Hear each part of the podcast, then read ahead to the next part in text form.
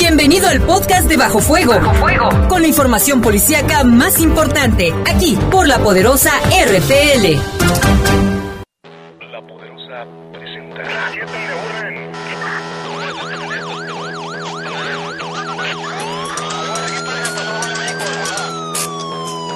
La poderosa, la poderosa presenta. Bajo Fuego, el noticiero policíaco de mayor audiencia en la región.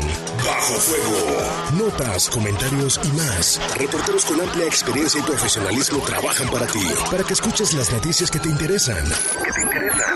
En Bajo Fuego, tu opinión es importante. Bajo Fuego. Búscanos en Facebook como Bajo Fuego.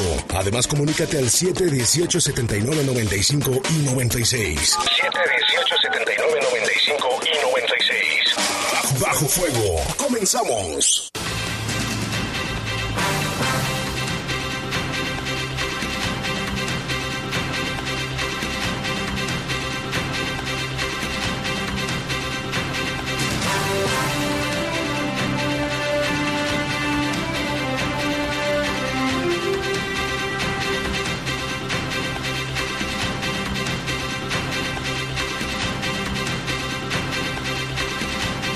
Buenas tardes, gracias por acompañarnos en esta edición más de Bajo Fuego. Les saludamos con muchísimo gusto en este miércoles, ya 11 de marzo del año 2020. Está haciendo bastante calor, la temperatura en este momento es... De 28 grados centígrados con una sensación térmica de 26. El día de hoy la máxima fue de 30 grados centígrados y la mínima de 9.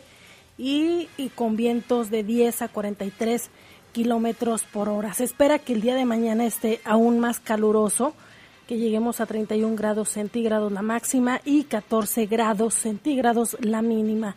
Así que le recomendamos que use bloqueador solar y que se mantenga bien hidratado. Hidratado, tome bastante agua, los niños, las personas mayores. Y bueno, este, en los controles Jorge Rodríguez Sabanero, control de cabina está nuestro compañero Brian Martínez y en la conducción le saludamos Guadalupe Atilano, ¿qué tal Jaime? Buenas noches.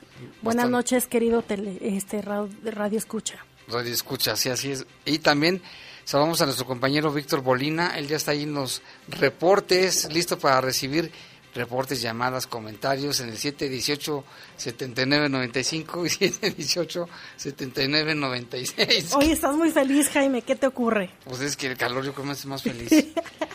Vamos con un avance de la información. Gracias, Víctor, Andrés. Vamos con la información. Capturan a cuatro jóvenes implicados en los bloqueos de Celaya. Fueron sorprendidos cuando pretendían bloquear con llantas la carretera Salamanca-Juventino Rosas. Y ya le platicaremos todo lo que traían. ¿eh? Y vinculan a proceso al papá del Marro, líder del cártel de Santa Rosa de Lima, por robo equiparado. Le tendremos los detalles. Detienen elementos de la Policía Municipal a tres mujeres armadas, bien armadas, que andaban allí en el camino a La Patiña. Y aíslan a ocho leoneses que tuvieron contacto con un directivo de la planta Volkswagen que resultó positivo por coronavirus en Puebla. Estoy más en bajo fuego. Y en información del país siguen hospitalizados cuatro lesionados del choque del metro anoche eh, en la Ciudad de México, ayer como a las diez y media de la noche una situación terrible. Ya están investigando qué fue lo que provocó que este metro, este tren se viniera en reversa. Y también, escuche usted, se ofrece, el gobierno de Estados Unidos ofrece una recompensa millonaria por la captura del Mencho, líder del cártel de Jalisco, Nueva Generación. Sí, sí que es un, un como delincuente prioritario, ¿eh? hay que, hay que detenerlo como del lugar, dice el gobierno norteamericano.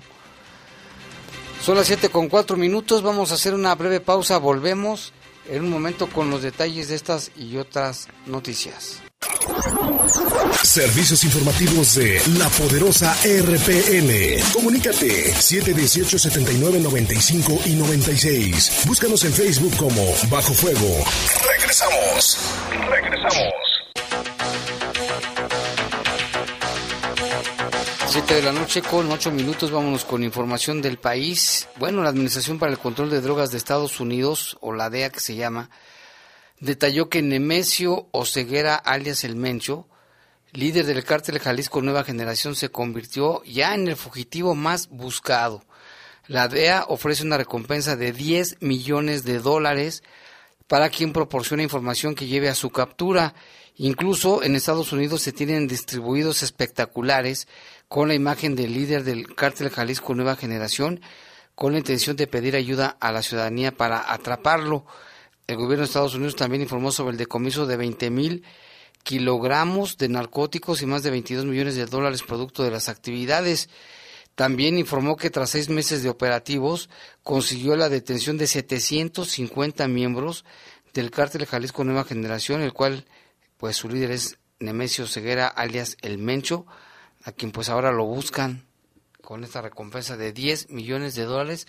Estamos hablando en pesos serían 10 por 2, 200 millones de pesos, algo así. Ahorita lo checamos, pero así están las cosas.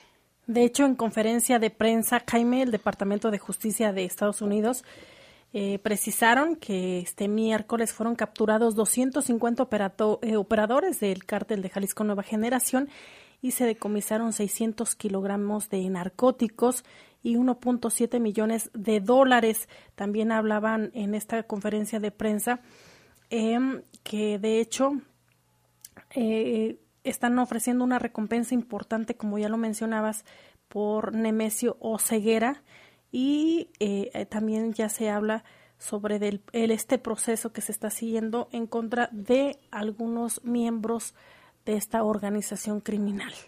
Así están las cosas, a ver, qué resultados da, ¿no?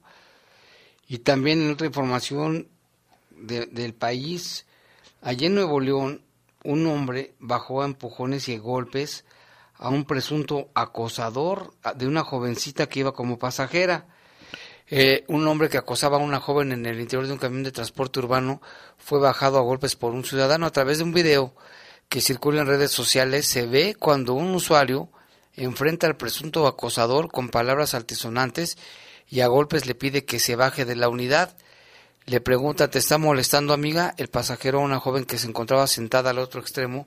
La joven asustada responde que sí, los golpes no cesaron hasta que el presunto bajó del camión, pero muchas mujeres que iban ahí le decían que ya no le pegaran. Dice, ya no le pegue, ya no le pegue.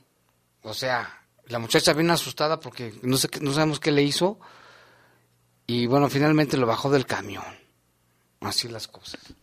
Y también allá en Ciudad de México, lamentablemente, ocurrió un accidente. Ya le hablábamos al inicio de este espacio informativo. Solo cuatro de las 16 personas que fueron trasladadas a hospitales tras el choque de, dos trenes en la estación Tacubaya de la línea 1 del metro en Ciudad de México continúan hospitalizadas, informó el gobierno de aquella entidad. La Secretaría de Gobierno, la secretaria de Gobierno Rosa Isela Rodríguez aseguró que los gastos de las personas lesionadas y del fallecido corren por cuenta de la administración local también señaló que la Fiscalía General de Justicia de la Ciudad de México continúa con la investigación y que contará con la colaboración del gobierno de, esta localidad.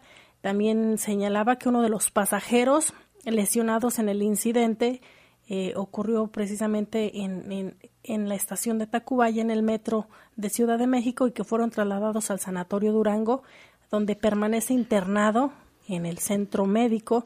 También dijo que se trata de una señora eh, de nombre María Concepción, de 63 años de edad, quien sufrió una lesión en el hombro derecho y fue ingresada al sanatorio ubicado en la colonia Roma Norte de la alcaldía Cuauhtémoc. Ella viajaba en uno de los vagones que resultó afectado por el choque, según informaron las autoridades capitalinas. También mencionar, Jaime, que eh, en una declaración que dio precisamente eh, la directora de, de, esta línea de, del metro, eh, señalaba pues que se espera que el peritaje pues tarde aproximadamente dos semanas, ya lo mencionaba, y decía que este metro eh, tiene 30 años de servicio, según la directora del sistema de transporte colectivo Florencia Serranía, y que no es de lo rehabilitado recientemente eh, pero sí mencionaba que tuvo una revisión general y que en promedio eh, pide esperar por lo menos dos semanas para dar a conocer el resultado del peritaje sobre cuáles fueron las causas que originó este accidente que dejó al menos una persona muerta y 41 lesionados. Esto es lo que ella dio a conocer. Habrá que esperar los peritajes, porque sí, hace muchos años que no ocurría otro, un accidente en el metro. Hace, hace algunos años también ocurrió uno, pero fue en el año de 1975, creo, donde hubo uno muy fuerte, que hubo en aquella ocasión 30 muertos, ¿eh? Ahora pues fue uno, 16 heridos más que necesitaban hospitalización, cuatro siguen en diferentes centros de sanatorios, pues allá en la capital del país. Y en otra información, mire, los legisladores, por mayoría de votos, 47 a favor, 0 en contra de 3 abstenciones, el Pleno del Congreso de, ¿de qué estado es? De la Ciudad de México. De la Ciudad de México aprobó la creación del registro público de agresores sexuales, el cual forma parte de una estrategia de prevención y además de que será público y abierto.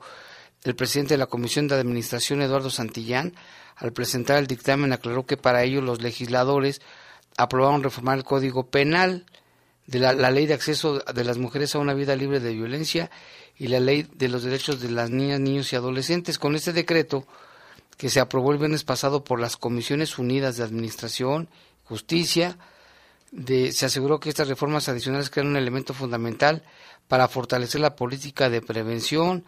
De manera fundamental se establecen los delitos por los cuales se ingresarán los nombres al registro de agresores sexuales, así se va a llamar, de la Ciudad de México, feminicidio, trata de personas, violación, turismo sexual, sostuvo el tribunal el también diputado local de Morena.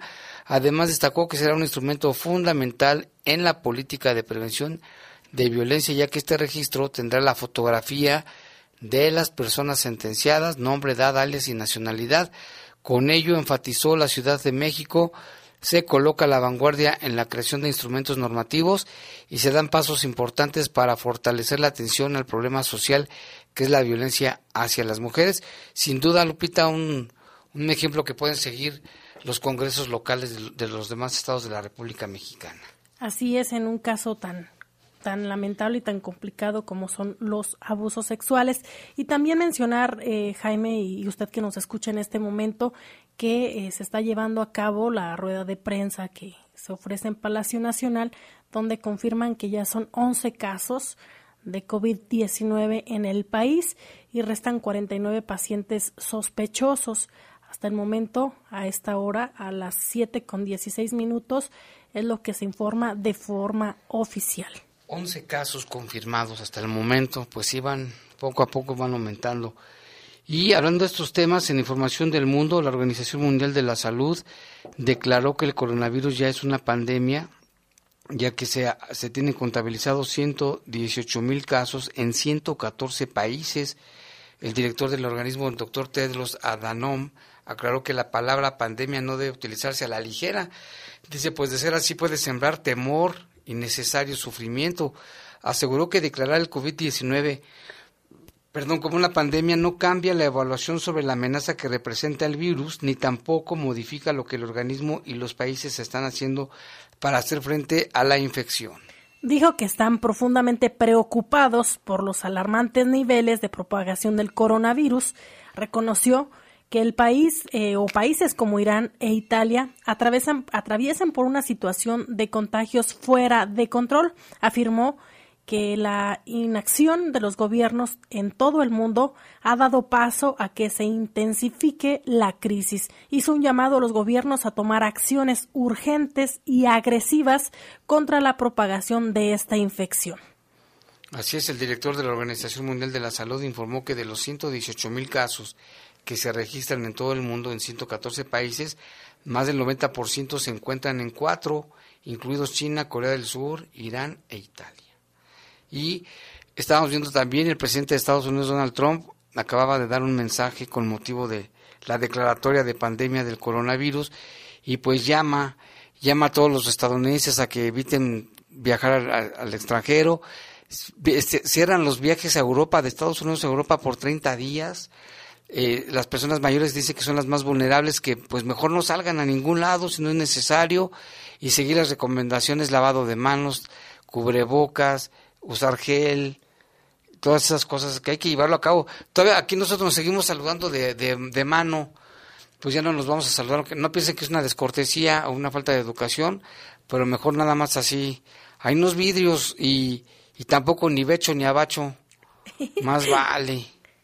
Hay que tomar las medidas Con, y necesarias. con seriedad, la seriedad del caso, Lupita. Sí, porque eh, ya lo decían las autoridades de salud, son las mismas medidas que se usan o que se recomiendan para prevenir la influenza y otro tipo de problemas respiratorios, así que hay que hacer eh, caso a estas recomendaciones que nos da la autoridad.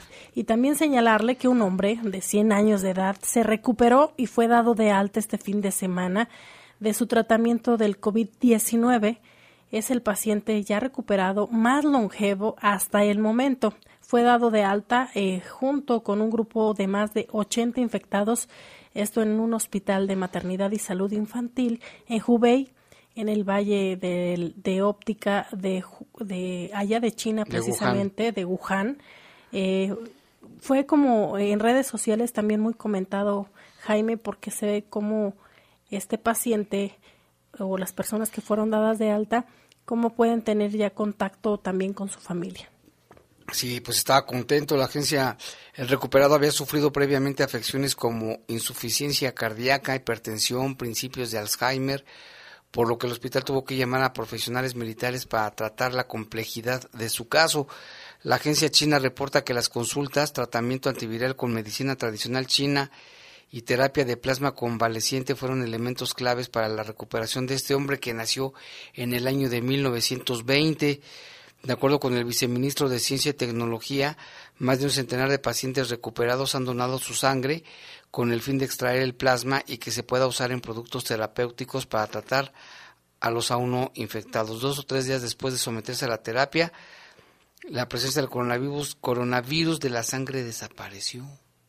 Esto allá en China. Y también mencionar que Italia ya cerró fronteras, Jaime. Ya cerraron ya Nadie sale, nadie entra. Nadie sale. Es lo que se debe de hacer aquí tampoco ya. Vuelos internacionales, no. Yo digo. Pero yo no, soy, más- yo no soy el experto. Y en más información, en la República del Congo, en África, un grupo de médicos y enfermeros celebraron con un baile lo que parece ser el fin de la epidemia del ébola.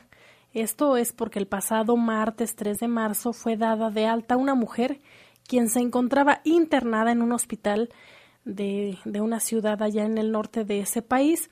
Ella era la última paciente enferma con ébola eh, allá en el Congo, por lo que su recuperación nos acerca al final de esta epidemia y que aquel país af- africano sufre desde hace más de un año y medio, fue lo que informaron algunos medios. Qué importante noticia, Jaime. Sí, se lo festejaron de esta manera para festejar a los médicos y enfermeros que atendían a la paciente. Bailaban y cantaban en el momento que abandonaba el hospital. Este brote de ébola en el Congo comenzó el primero de agosto del año 2018 y contagió a 3.444 personas, de las que murieron más de 2.200, eh, casi la mitad. Para que se decrete su final deben pasar 42 días sin casos activos. Los médicos informaron que actualmente tienen cero casos de ébola en el Congo y la fiebre hemorrágica del ébola es causada también por un canijo virus. Es una enfermedad grave y muchas veces fatal. Puede afectar a humanos y a otros primates. Los investigadores creen que los humanos la contraen a través de un animal infectado y puede contagiarse de persona a persona por medio de sangre o secreciones pues son este, que te iba a decir? Muchos virus vienen de los animales hacia los seres humanos, como este coronavirus, que también ya hicieron una piñata, ¿ya la viste? No la he visto. Y hay una piñata del coronavirus, es verde, con los piquitos que tiene, y le pusieron de cara a un chinito. ¿Cómo ves? Lo que vi fueron algunas uñas, estas que nosotros nos ponemos, eh, que son de acrílico o de gel, y lo vi, no sé si haya sido un meme o qué, pero traía ahí este un cubrebocas en algunas de las uñas, otras el virus, como dando pues esta eh, pues creatividad que tenemos los mexicanos para reírnos a veces de las situaciones adversas. Para ver las cosas de otra manera. Son las 7 con 23, una pausa, volvemos, le recordamos los teléfonos en el estudio 718 79 95 y 96. Está nuestro compañero Víctor Bolina para responder a sus reportes. Servicios informativos de la poderosa RPN. Comunícate 718 79 95 y 96. Búscanos en Facebook como Bajo Fuego. Regresamos. Regresamos.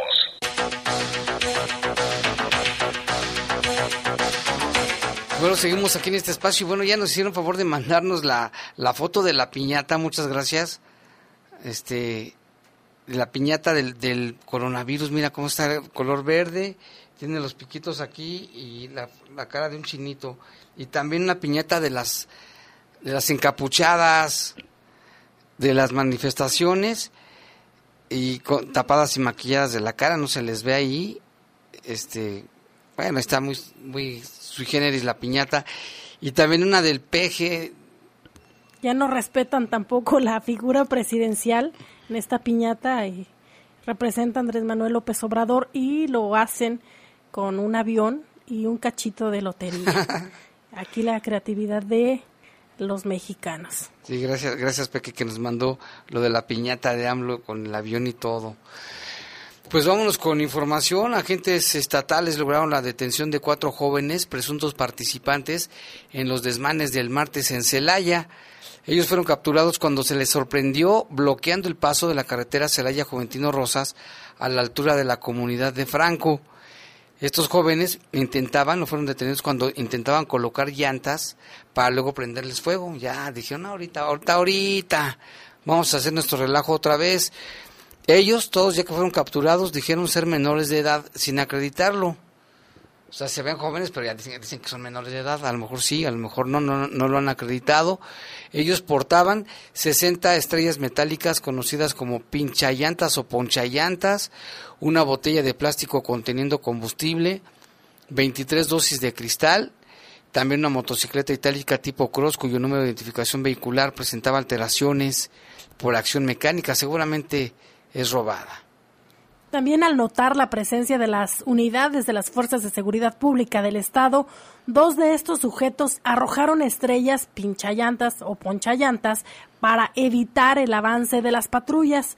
Dos más subieron a una motocicleta para darse a la fuga, iniciándose así una persecución por caminos de terracería, misma que terminó tras darse al alcance eh, o dar al alcance de estos presuntos agresores, los detenidos de nombre Cristian, él tiene su domicilio en Juventino Rosas. Luis eh, tiene su domicilio en San Antonio de Morales, esto en el municipio también de Juventino Rosas. Y tenemos dos más, Jaime. Sí, uno que se llama Isaac, de Juventino Rosas también, y Jonathan, que dijo vivir en Villagrán, en la mera mata, mira. Estas personas junto con las estrellas metálicas, la botella con combustible, la botella era como para usarla como bomba molotov, ¿eh? Y la moto se quedaron aseguradas y quedaron a, la disposición de las autoridades. Pues qué bueno, ¿no? Que agarraron por lo menos a, a cuatro de estos jóvenes. Como dices, menores de edad o no, pues tendrán que acreditarlo, pero bien que sabían lo que estaban haciendo. En ese momento. Y en otra información del municipio de Irapuato, el hombre identificado como padre de José Antonio Yepes, alias El Marro, presunto líder del grupo delictivo de Santa Rosa de Lima, fue vinculado a proceso por un juez por el delito de robo equiparado. Fue el pasado 5 de marzo allá en Celaya, luego que de suscitarse un intercambio a balazos con elementos de la Guardia Nacional, quienes le hicieron el alto debido a que presuntamente en la camioneta en la que viajaba tenía reporte de robo. Se pudo conocer eh, que el juez determinó que no había delitos federales imputables, pero aún así determinó la prisión preventiva para quien es identificado como padre del marro. La resolución fue dada a conocer la noche del martes, horas después de que en Celaya fueran bloqueadas las carreteras que rodeaban a este municipio con vehículos presuntamente robados e incendiados por un grupo delictivo tras aparentemente realizar un operativo para detener a integrantes de un grupo criminal, así las cosas y este seguimiento que se le da allá en el municipio de Irapuato.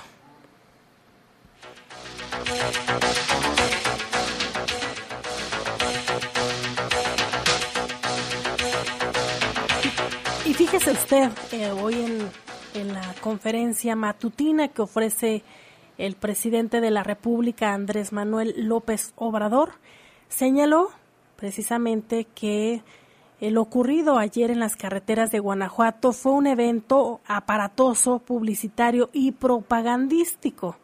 Esto en una reacción por la detención de que se, o las detenciones que se han hecho en las últimas semanas.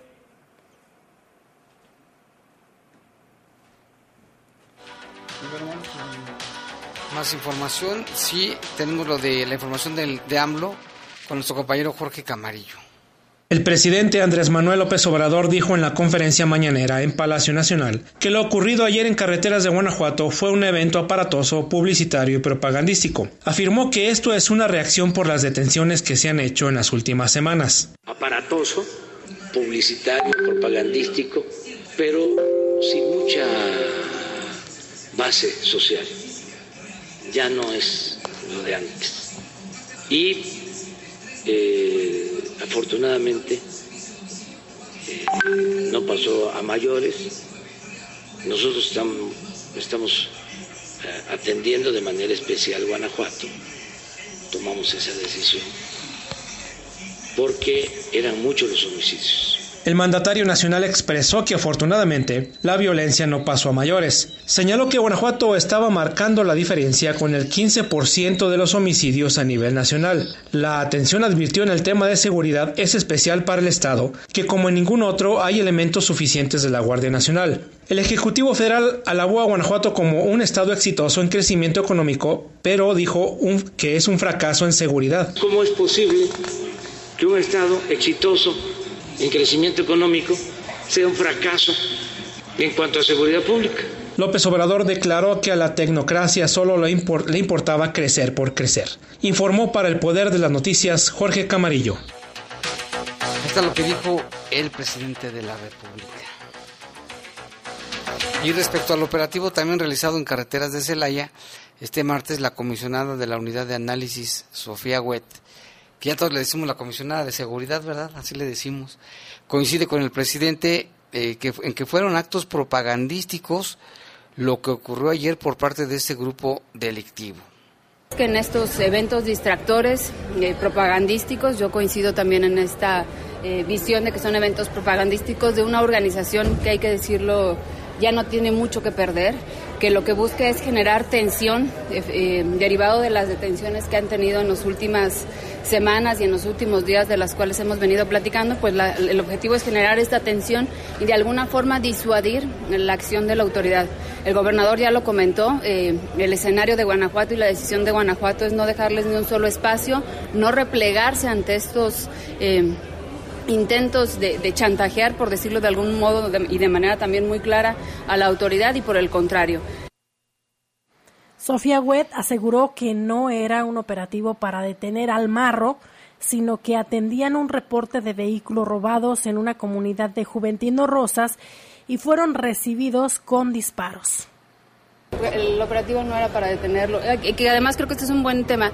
No es, no, sé que, y esto es un tema cotidiano que vivimos aquí, hay una detención o hay un evento y, y todos traen eh, eh, la inquietud de pensar que se va únicamente por una persona. Los operativos son para detener de forma integral, eh, me refiero a todos los niveles de participación de posibles delincuentes en eventos delictivos. Este es un operativo cuyo objetivo no era ese tema, por eso consideramos en algún momento y sobre todo viendo los rumores que se generaban, incluso ya versiones de que ya estaba en otra ciudad y que ya estaba eh, por eso se consideró prudente por parte del secretario de Gobierno aclarar que no se trataba de un operativo. Informó que no hubo personas lesionadas de gravedad a pesar de los daños causados por agresiones y vehículos incendiados. La investigación sigue en marcha, por lo que más adelante seguramente la Fiscalía del Estado brindará información, fue lo que señaló la comisionada de Seguridad eh, de Gobierno del Estado, Sofía Webb. Y es que pues fueron muchos daños, vehículos que sacaban a los, a los dueños y les quemaban su coche. El, el camión tolva, las llantas, los, las ponchallantas, muchos autobuses, carros, camiones estaban ahí varados porque estaban ponchados. Ayer no lo decía el secretario de Seguridad Ciudadana de Celaya, Miguel Ángel Cimental, que efectivamente fueron al menos 12 bloqueos. Eh, se pudo restablecer la situación y, el tránsito vehicular. Eh, sin embargo, pues sí causó tensión en estos municipios y seguramente, Jaime, para todas las personas que querían ingresar incluso hasta otros estados y que tenían que transitar por estas zonas, por estos tramos carreteros, tanto estatales como federales. Así es, y bueno, ayer que le dábamos cuenta del homenaje que le rindieron a Nadia, la, la muchacha que fue asesinada en Salamanca, pero que era estudiante de la Universidad Iberoamericana y que tuvimos la oportunidad de platicar con su papá, y bueno, pues también su mamá, ella, pues también con el dolor y todo, dijo que tiene la idea de crear una fundación precisamente para defender a la mujer y llevar el nombre llevaría el nombre de su hija.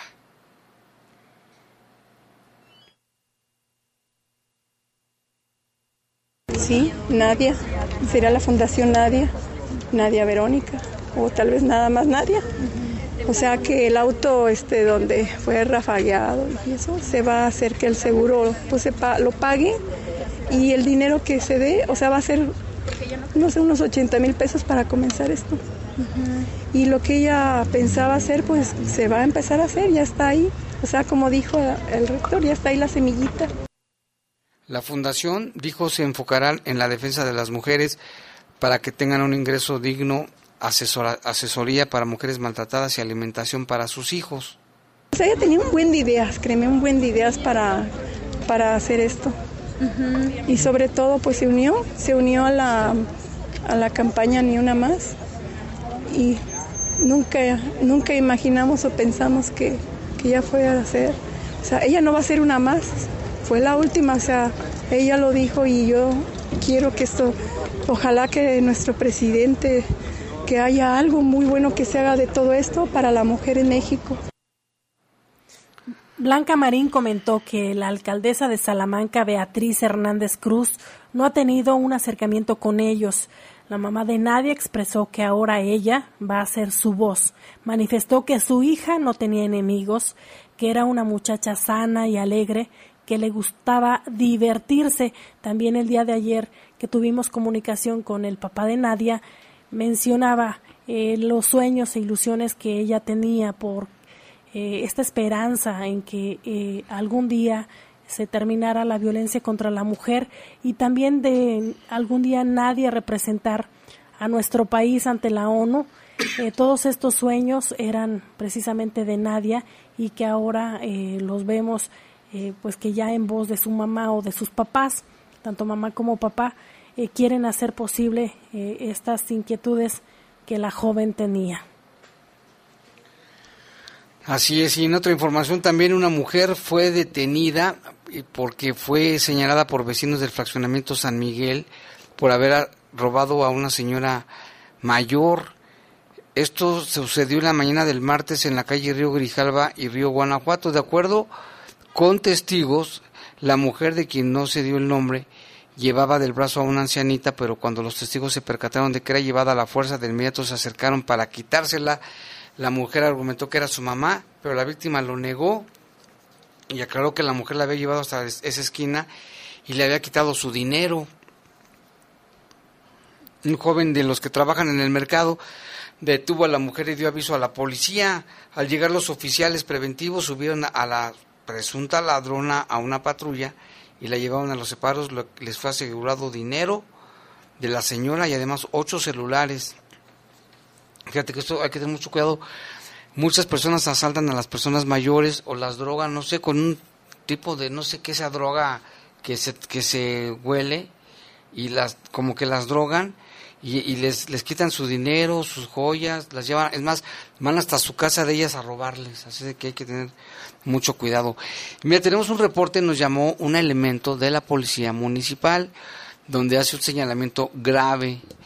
Dice que la armería pusieron a dos mujeres policías que eran administrativas y las pusieron en la armería, que ellas están lastimadas de la espalda y les hace daño cargar los chalecos que están muy pesados por órdenes de, un Quirós, de un tal Quirós, que es amigo de Juan Pedro.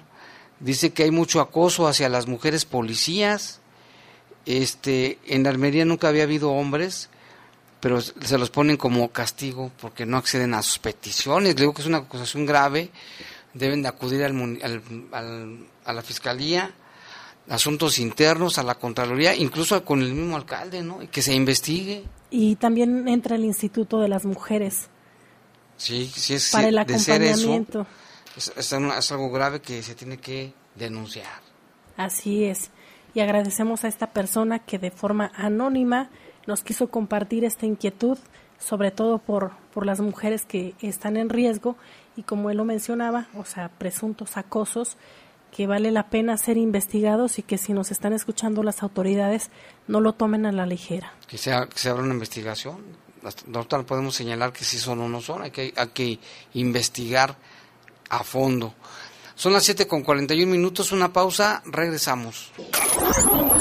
Servicios informativos de la poderosa RPN. Comunícate 718-7995 y 96. Búscanos en Facebook como Bajo Fuego. Regresamos. Regresamos.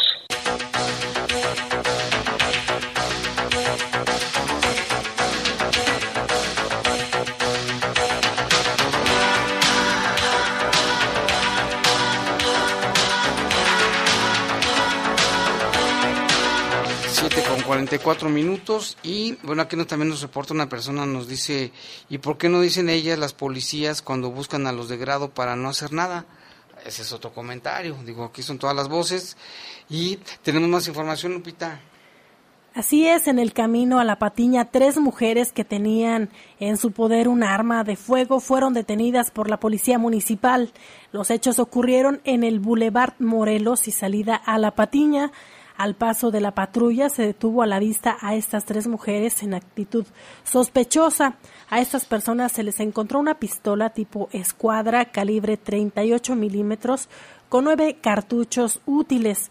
Las detenidas son Marta Isabel, de 30 años de edad, con domicilio em, en el fraccionamiento Benedetto, eh, Saraí, eh, de 18 años, quien vive también en la misma colonia, y Valeria Jacqueline, de 23 años de edad.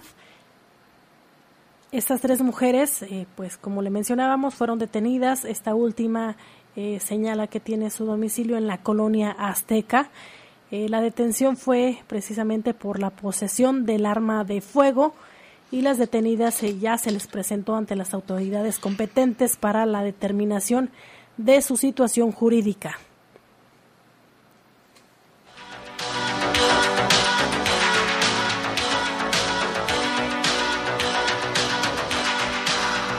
Y en el municipio de Irapuato, también allá agentes ministeriales abatieron a un civil armado y detuvieron a otro durante una vistosa persecución en la carretera a Romita. Fue durante el mediodía que fue reportado a las autoridades sobre hombres armados en una camioneta, esto a la altura de la comunidad Serrano. De acuerdo con habitantes de la comunidad, vieron que varias unidades de la policía ministerial perseguían a los tripulantes de esa camioneta de doble cabina. Inclusive señalaron que, estuvo a punto de arrollar a un hombre de la tercera edad.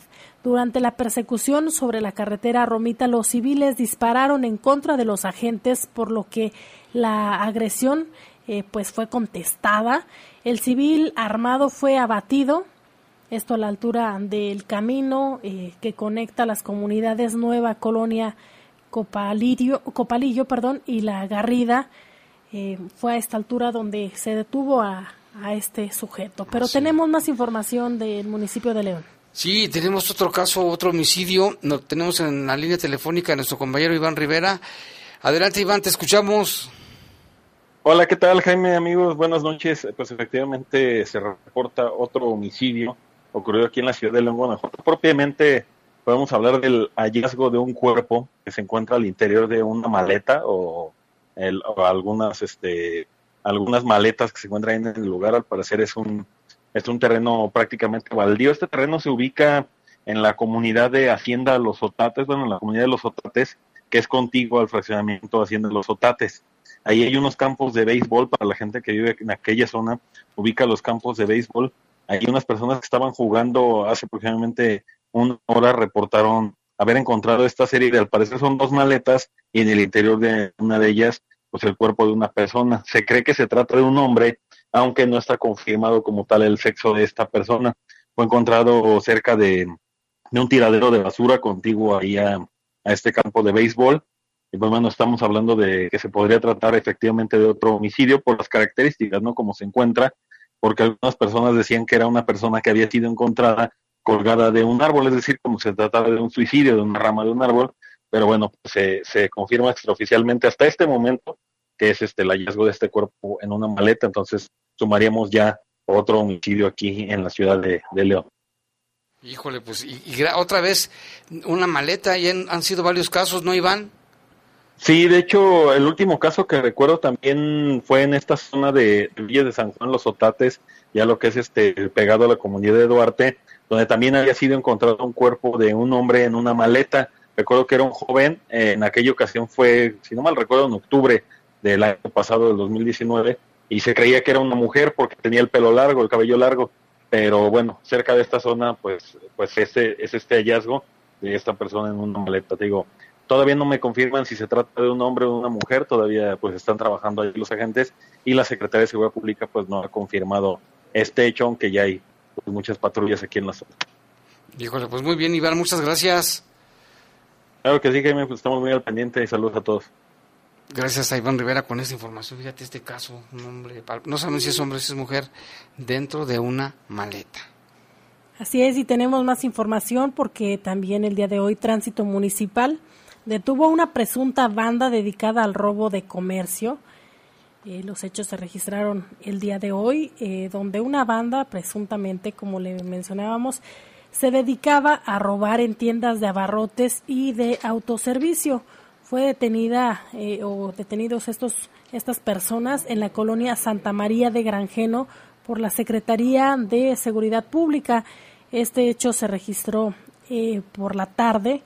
Aquí corrijo, es, eh, se registró el hecho el pasado martes en la calle Alfredo Velázquez, esto en la colonia ya señalada, donde los agentes de tránsito municipal al circular por los lugares eh, se percataron que el conductor de un vehículo Chevrolet eh, color gris eh, estuvo pues cometiendo una falta al reglamento de policía y vialidad y al no portar el cinturón de seguridad motivo por el cual se le marcó el alto. En ese momento los agentes vieron que al interior del auto había algunos envoltorios de presunta droga por lo que apegados al protocolo revisaron a los tripulantes de este vehículo se les una vez que ya se les revisó, se les aseguraron varios envoltorios de presunta droga, aparentemente cristal y marihuana, dos armas de fuego tipo escuadra, cuatro botellas de licor, una cajetilla de cigarros, dos pinzas de punta, dos teléfonos celulares, dos mariconeras, una navaja multiusos tipo suiza, una cámara fotográfica y una funda de piel eh, para el arma de fuego, una arma corta. Eh, por tal motivo, el vehículo quedó a resguardo y los tripulantes fueron detenidos. Los hombres se identificaron como Juan, Juan Daniel de 30 años. El vecino o señaló que su domicilio se encontraba en Santa María de Granjeno.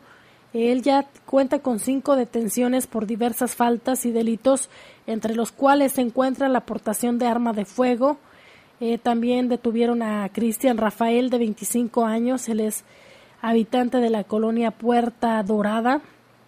Cuenta, fíjese usted, con 50 detenciones. Así como lo escucha. ¿Cómo es posible? También se detuvo a Juan Ulises, de 21 años de edad, con domicilio eh, también en Puerta Dorada, y Juan Eduardo, de 27 años, vecino de la colonia Villas de Barceló. Eh, mismos eh, detenidos eh, pues fueron ya presentados precisamente con la autoridad correspondiente y pues las autoridades este, estarán vinculadas precisamente con la fiscalía para dar seguimiento a este caso y que no quede impune. Pues esta esta buena acción de los tránsitos, ¿eh? Tránsitos otra vez. Y bueno, vamos con el bloque del coronavirus, porque después de la declaratoria de pandemia del coronavirus por la Organización Mundial de la Salud, el secretario de este sector aquí en Guanajuato, Daniel Martínez, reitera que hasta ahora no hay un solo caso en el estado y que se van a reforzar las medidas. Desde luego que hay preocupación, pero también mucho trabajo en cuanto a las medidas de precaución y prevención. La pandemia, pues, es, en este caso es que el virus ya está presente en todo el mundo, que hay brotes en todo el mundo, eso es lo que quiere decir, y que justamente debemos de reforzar todas las medidas, sobre todo las de prevención. Nosotros, eh, dentro de este concepto, nos encontramos en algo que se llama fase 1. Tenemos eh, ocho casos en México y todos ellos están asociados a importación. Aún no hay transmisión comunitaria. Eso es lo que quiere decir. Cuando empiece a haber transmisión comunitaria o, transmisión del virus entre los habitantes de una misma comunidad, entonces estaríamos pasando a la siguiente fase. Mientras tanto, en este momento, hacer énfasis en que en, que en el estado de Guanajuato hasta este momento no tenemos ningún caso confirmado y que hemos estudiado 13 pacientes. Los 13 han salido negativos y todos ellos tienen relación con haber estado en países como Italia o en China, donde sí hay casos. Afortunadamente, ninguno de ellos ha desarrollado signos o síntomas de la enfermedad y seguimos sin casos hasta este momento. El secretario indicó que Guanajuato sigue en los ocho casos en estudio que tuvieron contacto con la persona en Puebla que tiene la enfermedad.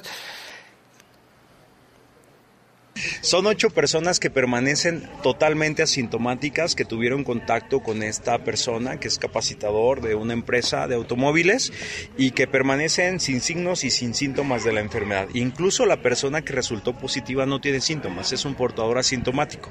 Pero nosotros desde ayer en la tarde que tuvimos la comunicación directa con los administradores de esta empresa, hemos tomado la decisión de aislarlos en su domicilio. Eso es una medida muy buena y muy responsable tomada por la empresa y la unidad de vigilancia e inteligencia epidemiológica ya tiene contacto directo con ellos, los estamos monitorando prácticamente por turno. Si alguno de ellos eh, inicia o desarrolla signos síntomas de la enfermedad, de inmediato se muestrarán. Ahorita siguen eh, totalmente aislados y sanos, no han manifestado sintomatología, pero eso no quiere decir que no lo estemos vigilando, al contrario, estaremos muy, muy pendientes de ellos y de cualquier otro, otra persona que pudiera eh, tener o considerarse como sospechosa o probable. Pues es lo que dijo el secretario. Y aquí en León vino la epidemióloga este, a dar una, una, una información sobre el, rally y los casos que comentaba el secretario. Se encuentran aislados ocho leoneses que estuvieron en contacto con un extranjero enfermo del COVID-19. El COVID-19. Tenemos la información con Jorge Camarillo. La jefa del Departamento de Epidemiología de la Secretaría de Salud de Guanajuato, Fátima Melchor Márquez, dijo que los ocho leoneses que estuvieron en capacitación y en contacto con el ciudadano alemán en la planta de Volkswagen en Puebla ya se encuentran aislados. La información que tenemos es que más bien gente de Silao, que trabaja en la planta de Volkswagen, acudió a Puebla a una capacitación. La persona se confirmó en Puebla y estuvo en Puebla, no ha pasado por Guanajuato. Sí tenemos un grupo de ocho personas que fueron a recibir esa capacitación a Puebla y estuvieron en contacto con esa persona.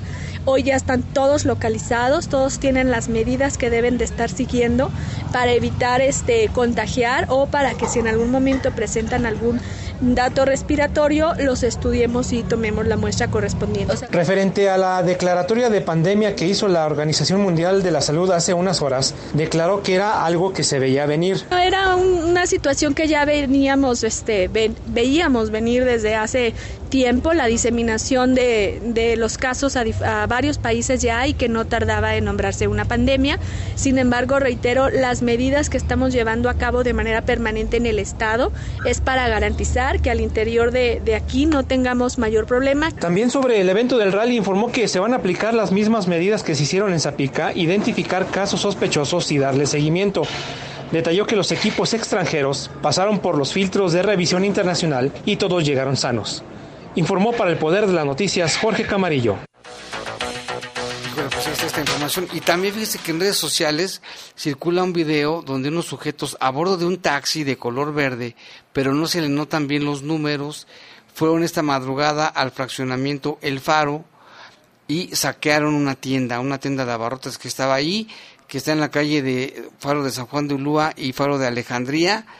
Se ve que a las tres y cacho de la mañana llegan en el taxi, se estacionan a un lado, el chofer se queda esperando a los, a los ladrones, se bajan dos o tres de ellos, no se ve a la hora del saqueo de la tienda, pero sí se ve cuando regresan y abren la cajuela, abren las otras puertas para llevar este todo lo que se robaron de la tienda.